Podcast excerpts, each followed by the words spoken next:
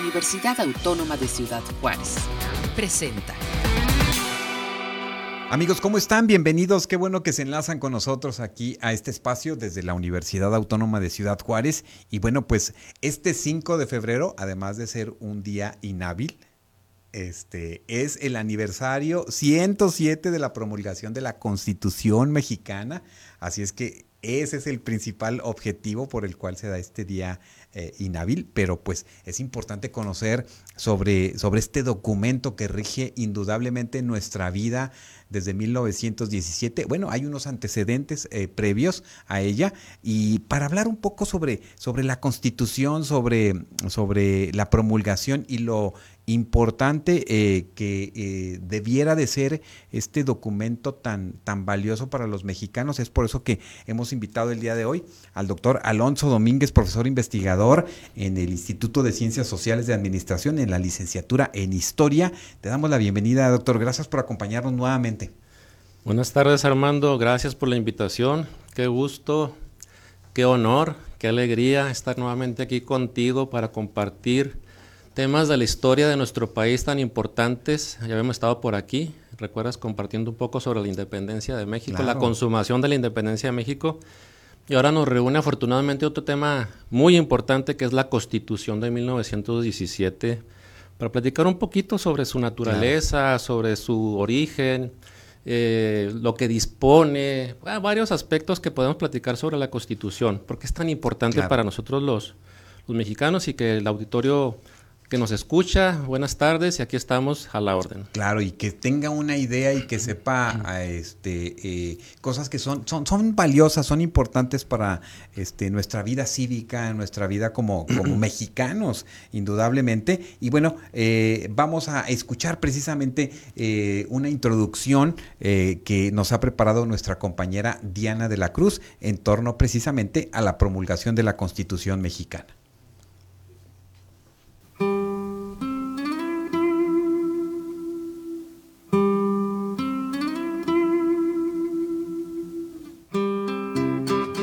El 5 de febrero se conmemoran 107 años de la creación de la Constitución de 1917 por Venustiano Carranza.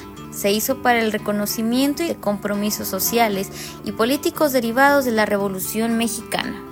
La también llamada Carta Magna o Ley Fundamental contiene los derechos constitucionales, las garantías individuales, la división de los poderes legislativo, ejecutivo y judicial con la descripción de sus facultades y limitantes.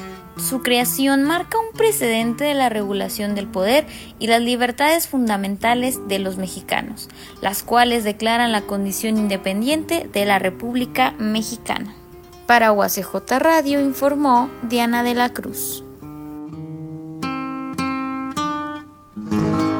Muy bien, pues muchas gracias a Diana de la Cruz que nos plantea precisamente como este, este primer acercamiento para ir hablando sobre eh, la promulgación de la Constitución mexicana. Y bueno, hay antecedentes eh, eh, que enmarcan precisamente esta promulgación de 1917 y que hay un contexto histórico también que la rodea. Y es en ese sentido, doctor Alonso Domínguez, que nos compartas un poco sobre en qué momento vivía el país después de haber tenido pues algunas décadas de guerra, de situaciones conflictivas y que se lograba por fin colocar pues la idea de un Estado mexicano nuevo, fincar las bases. Háblanos un poco sobre este contexto histórico.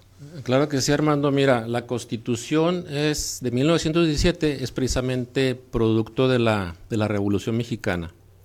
Es el contexto histórico tiene antecedentes más atrás, ¿verdad? Con la constitución del 1857, lo venimos con la constitución de eh, precisamente de 1824, la constitución de 1812, que es todavía en la época virreinal.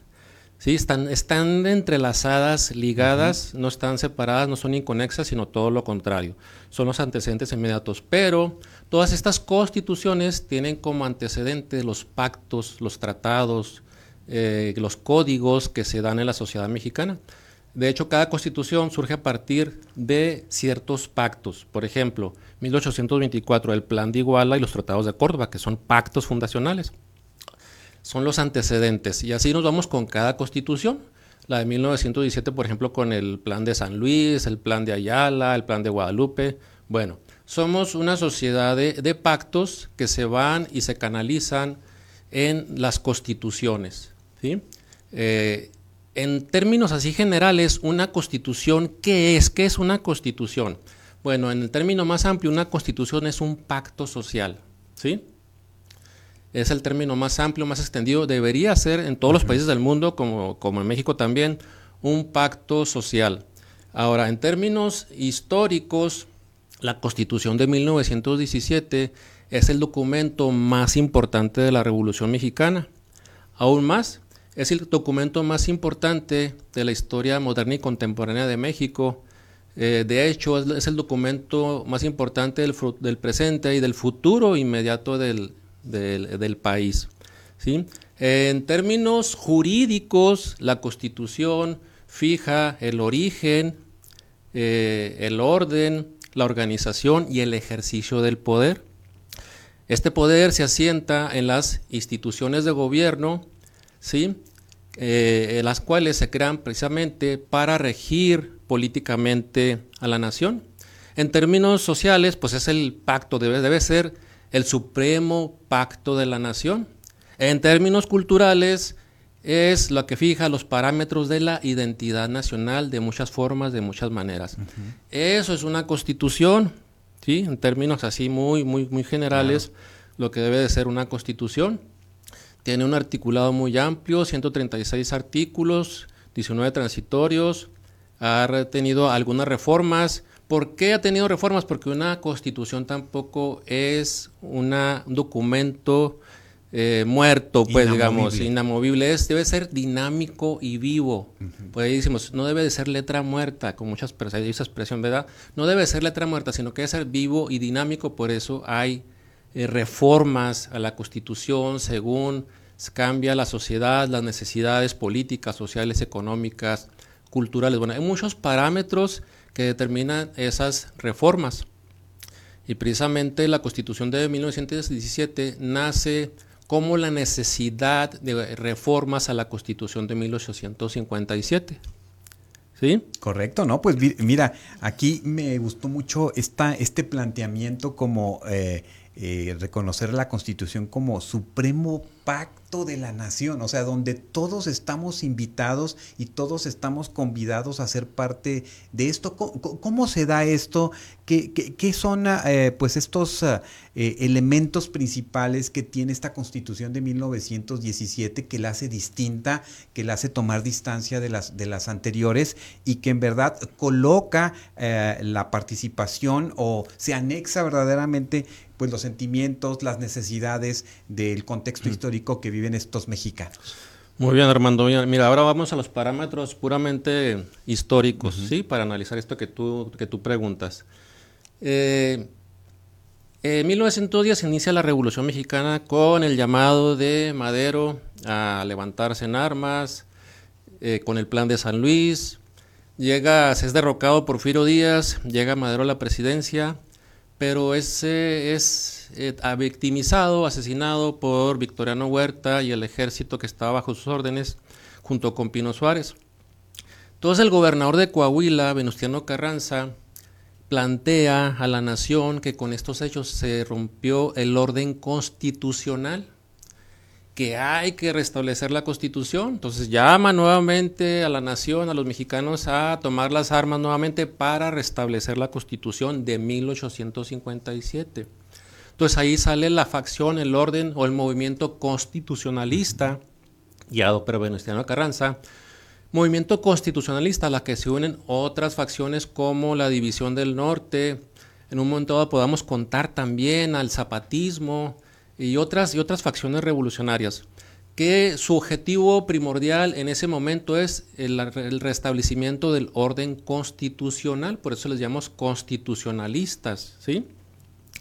Ya este derrotado Victoriano Huerta, las facciones revolucionarias avanzan hacia el sur del país, la división del norte llega a Torreón, los zapatistas andan por ahí queriendo tomar la, la Ciudad de México, y eh, llega el momento en que ya derrocado Victoriano Huerta, llega el momento en que hay una escisión, una fractura entre las facciones constitucionalistas, en concreto villismo y carrancismo.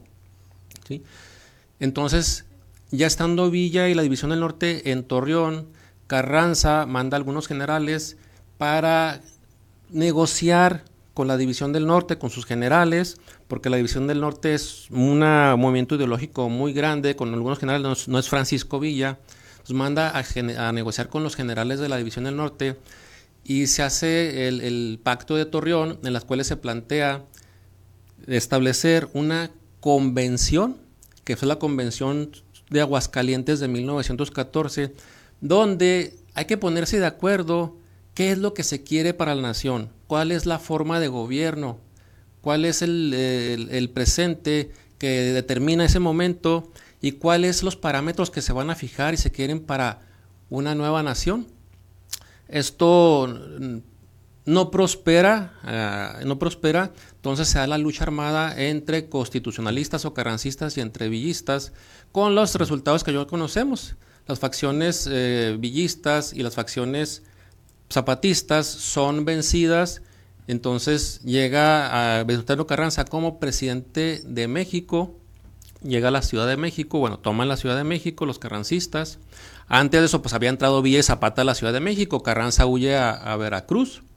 Y de ahí en Veracruz se emite una serie de leyes que tienen como objetivo primordial ganar para la bandera carrancista la venia, el apoyo de los sectores rurales campesinos y laborales, los obreros, como la ley de 6 de enero de 1915, que es la ley de ejidos. Con esto logra un gran apoyo y el objetivo es arrebatar pues estas facciones, los apoyos populares, son derrotados los, los villistas, se repliegan al norte, regresa a la Ciudad de México Carranza y convoca el Congreso Constituyente que se va a dar en la ciudad de Querétaro.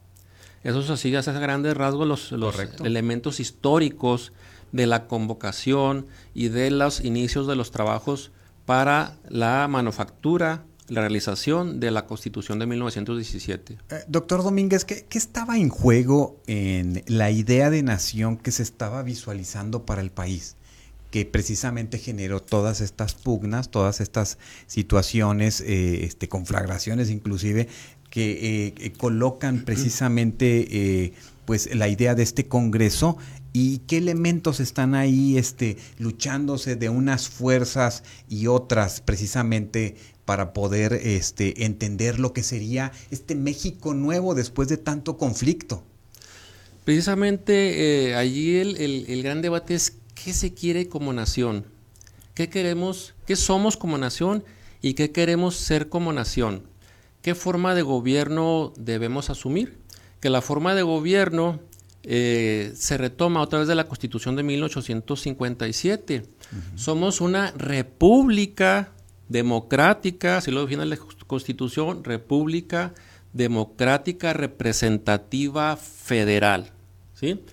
¿Y qué se quiere en ese momento? ¿Cuáles son los objetivos primordiales? La democracia, una auténtica y real democracia como uno de los grandes objetivos, parámetros de ese momento que se va saliendo de una dictadura larga, muy larga, eh, y que en el transcurso de la lucha armada de prácticamente 10 años, bueno, el Estado de Chihuahua, el Estado de Chihuahua fue el único, prácticamente el único que vivió 10 años de, de guerra constante, desde 1910 hasta 1920 en, ese transcurso, en ese transcurso de ese tiempo, se van incorporando los deseos del pueblo, de la sociedad.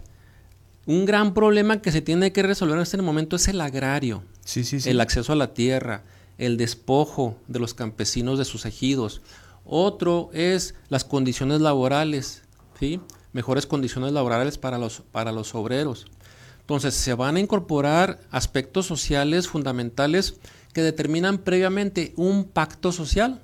El pacto social de los revolucionarios, de las élites revolucionarias militares, con el pueblo es eso, ¿sí? Dar acceso a la tierra, mejores condiciones de trabajo y en general mejores condiciones de vida para los mexicanos, ¿sí? Mejores condiciones de salud, de trabajo, de educación, Correcto. y, que se colocan precisamente en estos, en estos artículos que son eh, indudablemente este, eh, pues pilares de nuestra constitución, como el tercero de la educación, el 27 del tema agrario y el 123 de la cuestión laboral. Exactamente. Precisamente. Mira, vamos a ahondar un poquito más en la naturaleza de la constitución mexicana, que es una constitución eh, que ha tenido influencia internacional ¿En qué ha tenido influencia? Por ejemplo, en el juicio de amparo, en la legislación agraria, por ejemplo, la reforma agraria y en la cuestión de la legislación obrera. ¿sí? Para esto tenemos que saber que todos estos artículos que tiene la Constitución tienen sus leyes complementarias o reglamentos complementarios. ¿sí? Y en ese aspecto vamos a ver estos, esta cuestión de república democrática representativa federal. ¿Qué es, la, que es una república? Bueno, la república emana de lo que es el pueblo, la cosa, el asunto del pueblo. Democrática, pues porque se elige a los gobernantes. Representativa porque se elige, porque el pueblo elige a sus representantes y a través de ellos ejerce el poder. ¿sí? Por eso es, representativa. Federal, porque está constituida por una serie de estados que designaron un pacto para constituir, esta federación. Y esa es la naturaleza en su máxima expresión de lo que es el sistema político y la forma de gobierno de, México. ¿sí? Son los aspectos que definen, ¿sí? que, eh, en los cuales se asienta el poder y se crean las instituciones. Hay una división de poderes, como se mencionó en la, en la cápsula, división de poderes ejecutivo, legislativo y judicial, que es la forma de gobierno.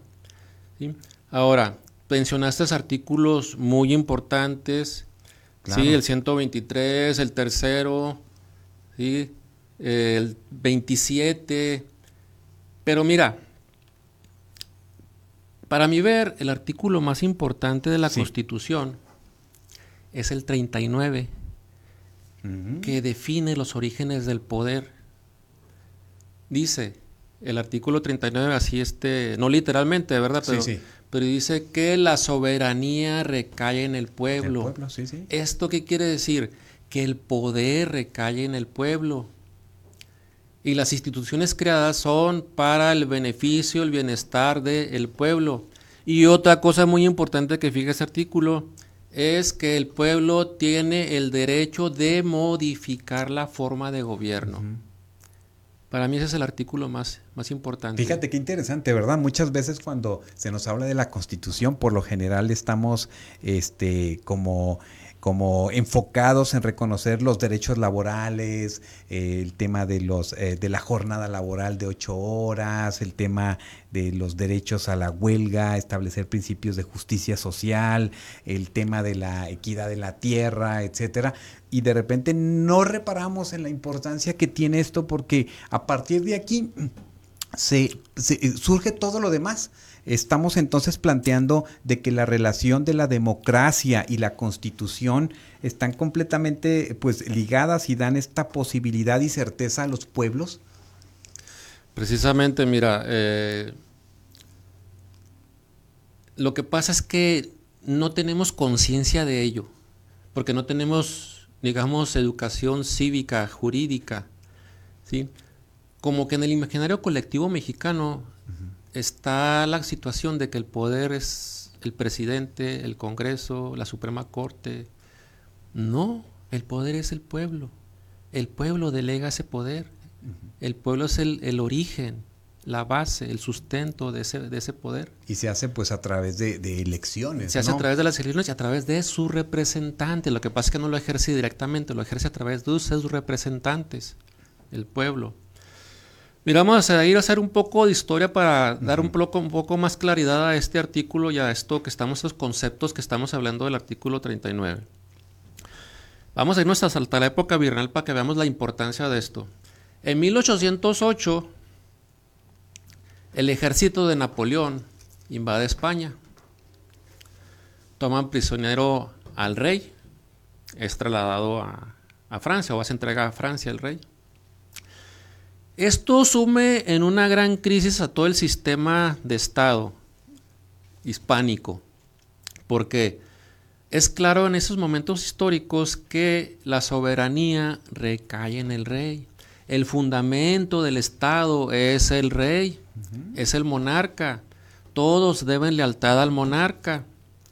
Entonces, si la soberanía recae en el rey, el poder lo ejerce el rey. Claro. Pero todo el mundo se pregunta en ese momento en que el rey ya no está. ¿Qué pasa ahora? ¿En quién recae la soberanía? ¿En quién recae el poder? Entonces hay grandes debates, se recurre más atrás a tiempos este hasta feudales. ¿No?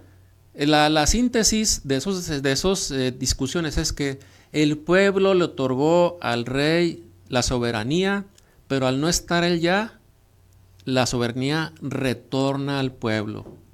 ¿Sí? Vamos ahora a la época de la, de la independencia. Cuando ya se declara la independencia, que llega Iturbide como emperador, pero hay un congreso, ¿sí? Hay un congreso, se establece un congreso. La disputa ahí entre una de las disputas entre Iturbide y el congreso es en quién recae la soberanía. Entonces dice Iturbide, en mí, porque yo soy el emperador. Dice el congreso, no sé, nosotros.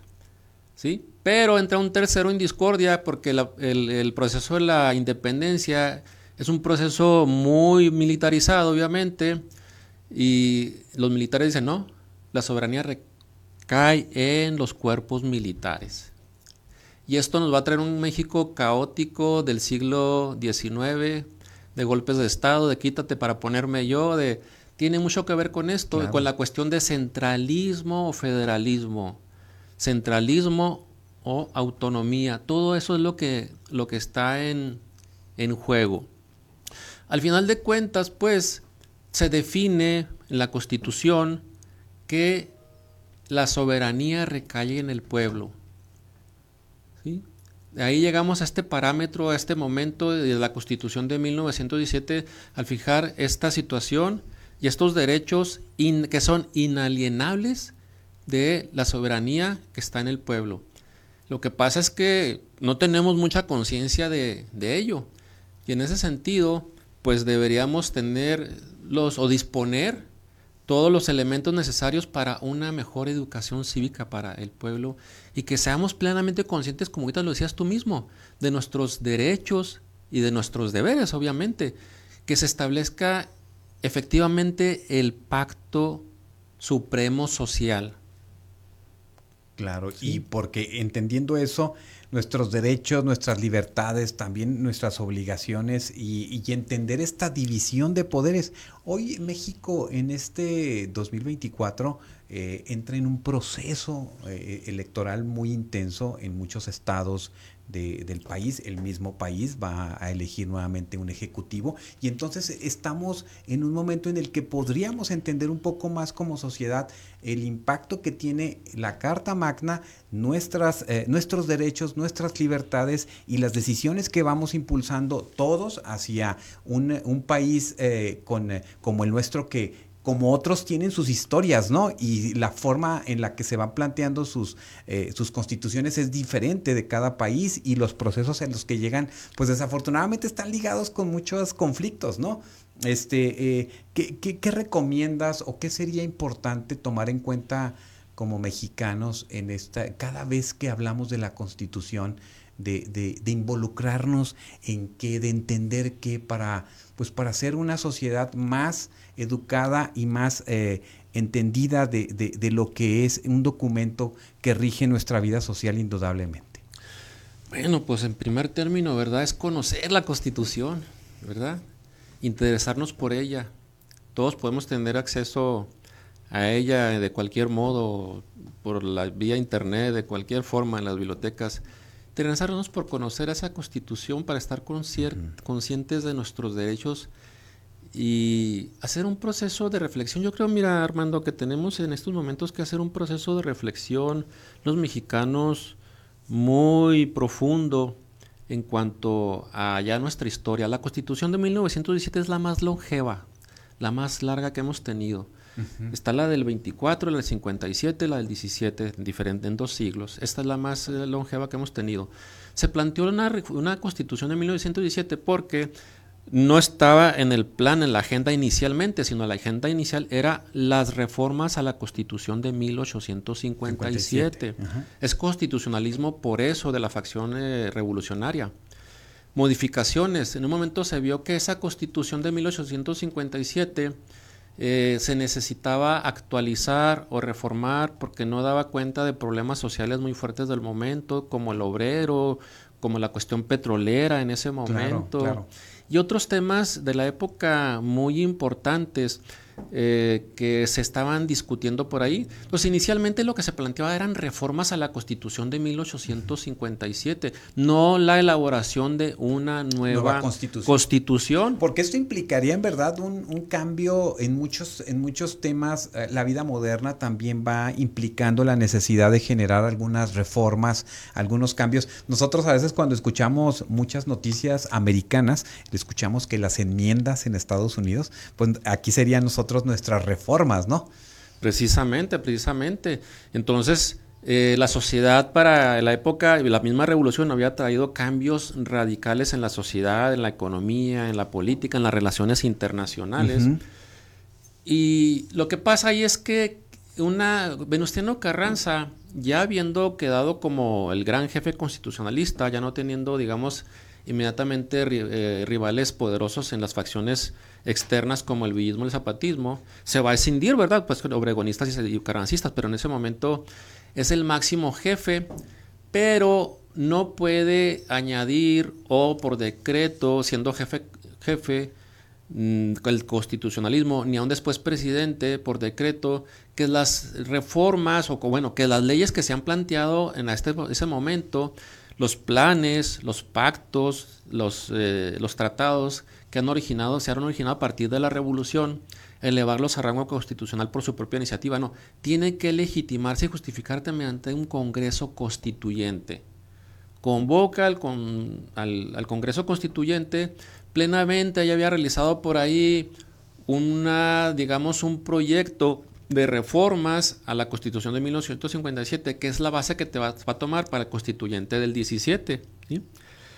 Entonces, ya cuando está el constituyente, se reúne en Querétaro, eh, por ser un lugar histórico muy importante, para ligarlo a los hechos nacionales de la época, eh, de la época virreinal y la época independiente, como la conspiración de Querétaro por Miguel Domínguez, o por el fusilamiento, la rota del ejército imperialista de Maximiliano, el fusilamiento propio de Maximiliano. Entonces por eso se elige Querétaro para ligarlo con los grandes acontecimientos históricos de la, de la nación. Y ya estando en discusiones del Congreso Constituyente, se plantea, son tantas las reformas y tantas las innovaciones, que se plantea pues ya la, la necesidad de que se constituya como una nueva constitución, precisamente. Y ahí surge la constitución de, de 1917 Ahora, como bien lo dices, nuestra sociedad mexicana y la sociedad internacional ha cambiado muchísimo. Son cambios muy eh, eh, gigantes en aspectos de sociales, políticos, de comercio, entramos a un mundo globalizado desde hace ya un rato, se discutía mucho eso en los, noventas. Sí, el comercio, de qué manera internacional. rige el mundo, ¿no? Entonces... La, conectividad eh, de, que tenemos ahora con la facilidad del Internet, de, encontrar situaciones que pues estamos conectados de, todas, de muchas maneras, ¿no? Precisamente, y no solo eso, mira, yo creo que los eh, mexicanos tendríamos que hacer una reflexión muy profunda sobre el proyecto de nación que queremos tener en un futuro, sobre qué es lo que queremos para nosotros mismos como nación, como país, como sociedad, como cultura, en lo político, en lo económico y en todos los parámetros que, que se necesitan porque al final de cuentas una constitución lo que tiene que, por lo que tiene que velar es por el bienestar del pueblo, de la sociedad, por su bienestar. Su, su, ideal eh, máximo debe ser una mejor calidad de vida para todos los mexicanos. Entonces, reflexionar una reflexión profunda de que de la constitución sobre ¿qué ha sido nuestra forma de gobierno? ¿Ha sido efectiva o no para alcanzar estos ideales? ¿O para aproximarse a estos ideales? ¿Sí? Reflexionar sobre estas formas de gobierno, reflexionar si esta, esta determinación representativa en realidad ha sido representativa, si no del todo, o si en gran parte, o medianamente, ¿qué podemos modificar? ¿Qué podemos eh, discutir? ¿Qué podemos plantear como reformas? O precisamente ya la cuestión de si necesitamos una nueva constitución.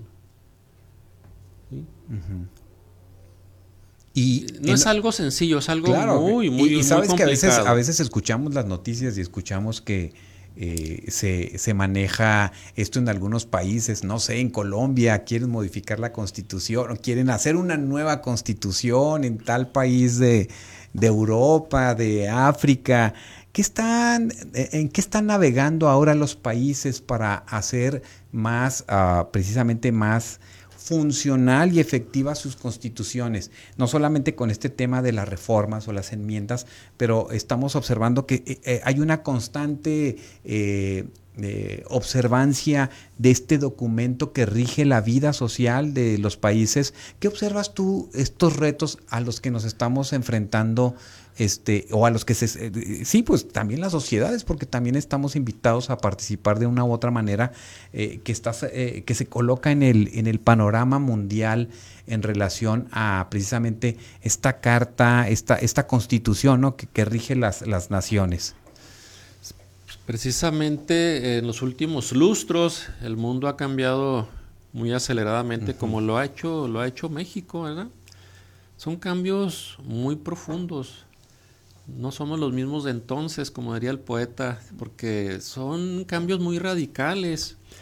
El mundo está muy interconectado, la economía se globalizó, hay nuevos parámetros, nuevos paradigmas económicos, políticos, sociales, la integración.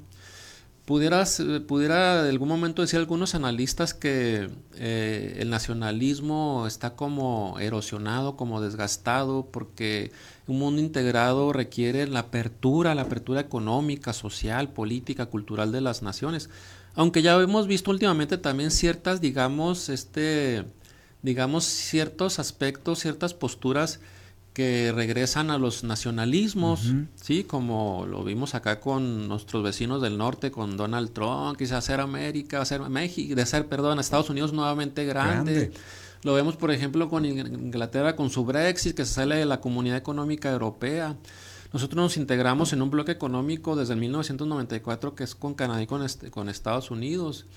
México se abrió al mundo en cuestión económica creando tratados de libre comercio con muchos países, eh, nuevos parámetros, nuevas eh, posturas van entrando en la sociedad, nuevas formas de analizar, de enfocar, de vivir lo que es la cultura, las relaciones sociales. Entonces, todos estos aspectos tienen que ser discutidos y la Constitución de 1917, por ejemplo, tiene 256 reformas desde su creación. Más de 700 artículos, ya sea modificados, ya sea se le ha sustraído, se le ha agregado, se le ha modificado, bueno es el documento, como lo, reitero, más importante, pero también, como decía al principio, una constitución debe ser viva, dinámica.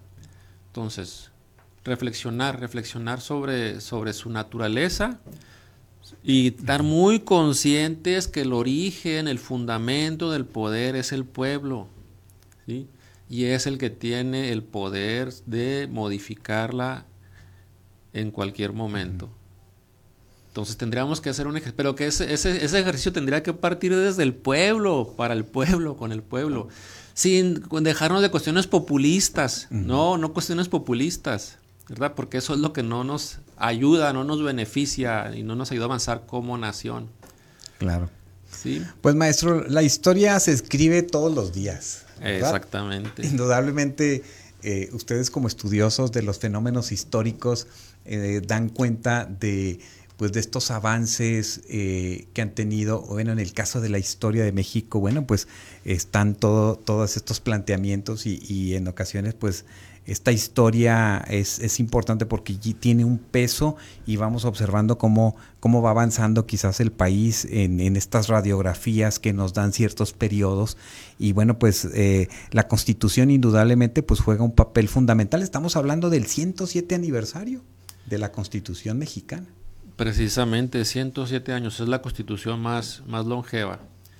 Y en el presente es nuestro documento más inmediato es el pacto social supremo de la sociedad mexicana y por eso nosotros le damos esta importancia y cada 5 de febrero celebramos, celebramos la promulgación de la Constitución de 1917, precisamente ya en 1917 al cumplir el centenario hicimos una serie de eventos sí, sí. culturales, políticos, sociales, históricos para, para conmemorar, porque su importancia es incuestionable definitiva.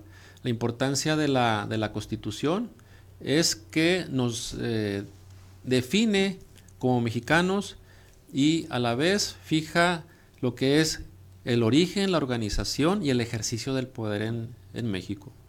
Indudablemente donde están este, los contenidos sociales, la Constitución mexicana de 1917 plantea por primera vez en el mundo los derechos sociales, es la primera constitución del mundo que plantea los derechos sociales, el derecho a la educación, uh -huh. el derecho al trabajo, el derecho a la tierra, entre otros. Claro, ¿no? Pues interesante. Y cómo también con estos pactos internacionales, bueno, pues también anexa todo esto que en el mundo pues se observa como la necesidad de los derechos humanos, eh, se anexan en toda esta eh, eh, propuesta que está ahí en nuestra, en nuestra constitución. Y bueno, pues, eh, y sí, en el 2017 se coloca eh, en el centro de la reflexión pues los 100 años de la, de la Constitución, ahora 107, y es por eso que es importante hablar constantemente de, de, de, de estos temas. ¿Qué, ¿Qué nos pudieras dejar de tarea, maestro? A ver, dinos. Pues conocer poder, la Constitución. ¿qué, qué, qué, qué artículo sería interesante le damos que, el, que, indaguemos? Le damos el artículo 39 uh -huh. con mucha agudeza, con mucha reflexión, profundicémoslo, reflexionemos ese artículo 39. La historia, interesémonos una vez por la historia de cómo se realizó la Constitución de 1917. Fue un proceso muy interesante muy particular. Hubo elecciones, se convocaron elecciones uh -huh. en todos los estados de la República para que cada estado uh -huh. mandara a sus diputados según su población. Al constituyente del 17 eh, eran alrededor de 220 diputados. Según, según la, el número de población de cada estado se mandaban el número de diputados, ¿verdad? Okay. Eh, en Chihuahua fue difícil la realización de esas elecciones. Y pues sí, tenemos que ser claros en esos, eso, en esos, también en esos momentos históricos y saber que se, se confecciona, se elabora en un momento muy conflictivo y que ese partir surge también del conflicto, no hay que evadirlo, también del conflicto. Por eso lo, la facción carracista excluyó a las otras facciones, a la villista, a la zapatista y a, las, a los huertistas, fueron, fueron excluidos. Entonces, fueron los, los carrancistas los que realizaron la constitución del 17, que no le quita valor de ninguna manera, porque estos constituyentes del 17 recogieron los, los aspectos del país, los anhelos del país, las aspiraciones del país, las demandas sociales del país fueron recogidas en este en gran medida en el constituyente del 17, no todas, si tenemos que ser claros, uh -huh. no todas. Sí, correcto. Pero sí, la, la gran mayoría. Ahora, la convención del 14 fue derrotada, sí, después de que se escinde eh, la facción carrancista con la villista y la zapatista. Y, pero se retoma mucho de la, de la convención, muchos de los planteamientos políticos, sociales, económicos, culturales, organizacionales, programáticos de la convención de 1914 son retomados, no todos obviamente. Si la soberana convención del 14 hubiera sido la facción triunfadora, otros elementos mm. hubiera tenido la constitución del 17, ¿sí? No que hubiera sido radicalmente diferente, pero sí hubiera incluido otros elementos muy importantes de los saberes y de la cultura política del momento del, del norte del país, por ejemplo. Por ejemplo, te doy un ejemplo muy claro, uh -huh. la, la, cuestión agraria. ¿sí? Tiene una predominancia el ejido, pero en el norte no predominaban los ejidos, predominaban las colonias militares y los rancheros. Y una cuestión de apego profundo a la propiedad privada. Entonces, la reforma agraria hubiera tenido otro cariz en ese sentido, porque ya desde 1914 eh, se plantearon aspectos novedosos, interesantes e importantes para la solución del problema agrario de la nación. Entonces, la solución del problema agrario de la nación era muy diferente del que se tenía en el norte, el que se tenía en el sur. Eso es un ejemplo nada más para ilustrar esto. Por Chihuahua, porque Chihuahua en ese momento de, de, que se convoca el constituyente tenía una situación muy difícil. El villismo estaba activo en partidas revolucionarias guerrilleras todavía. Y luego llegó la expedición punitiva, la invasión de Estados Unidos al estado de Chihuahua buscando a Francisco Villa. Entonces nomás se pudo elegir un diputado por el estado de Chihuahua. Mm. A final carrancismo. Pues eso no reflejaba lo que no reflejaba, las necesidades pues, de, de, esta zona del país, ¿no? Precisamente, exactamente. Pero así se dio, es el momento histórico, ¿no? En el que se da. Y tenemos que reflexionar también, también nosotros los chihuahuenses en ese sentido, de que, bueno, históricamente pues no fue muy bien representado el Estado. Se recogieron, sí, aspiraciones, anhelos, deseos de la sociedad septentrional, pero tener también bien claro en esto para una reflexión más profunda de lo que es nuestra constitución y en el futuro de lo que queremos que sea nuestra constitución.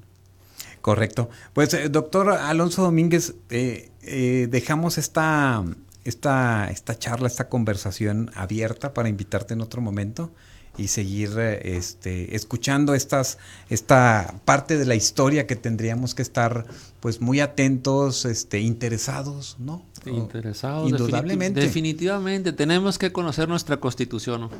Y nuestra constitución. más cultura cívica, más cultura jurídica, claro. Más y, nuestra historia. Todos estos pasajes que indudablemente son importantes para la vida de, nuestro país y nosotros como mexicanos entender que esta, esta constitución, pues esta ley fundamental que rige pues la organización eh, y funcionamiento del país, pues está ahí y pues ojalá que también nosotros estemos atentos para que se haga patente y que estemos siempre en esa observancia.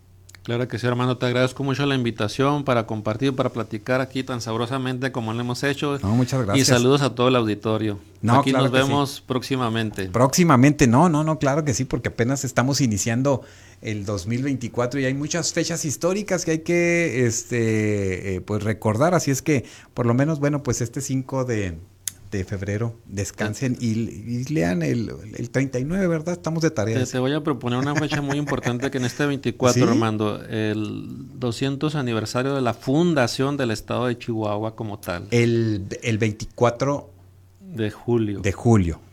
Ya lo anotamos aquí, ¿no? Pues ya vaya haciendo tu espacio para que nos acompañes. Con mucho gusto. Bueno, no sé si estamos de... Bueno, no, no, no vamos a estar de vacaciones. Gracias, maestro. Y seguimos en, comunicación para seguir hablando de estos temas que son importantes para todos y todas. Gracias, Armando. Amigos, gracias por escucharnos a través de UACJ Radio. Y bueno, pues recuerden que eh, esta es una constante de comunicación. Compartan esta, esta, esta interesante eh, entrevista con el eh, doctor Alonso Domínguez. Y bueno, pues hablemos, hablemos de nuestra constitución mexicana. Gracias y hasta nuestro próximo encuentro. Este fue un programa de la Dirección General de Comunicación Universitaria de la Universidad Autónoma de Ciudad Juárez.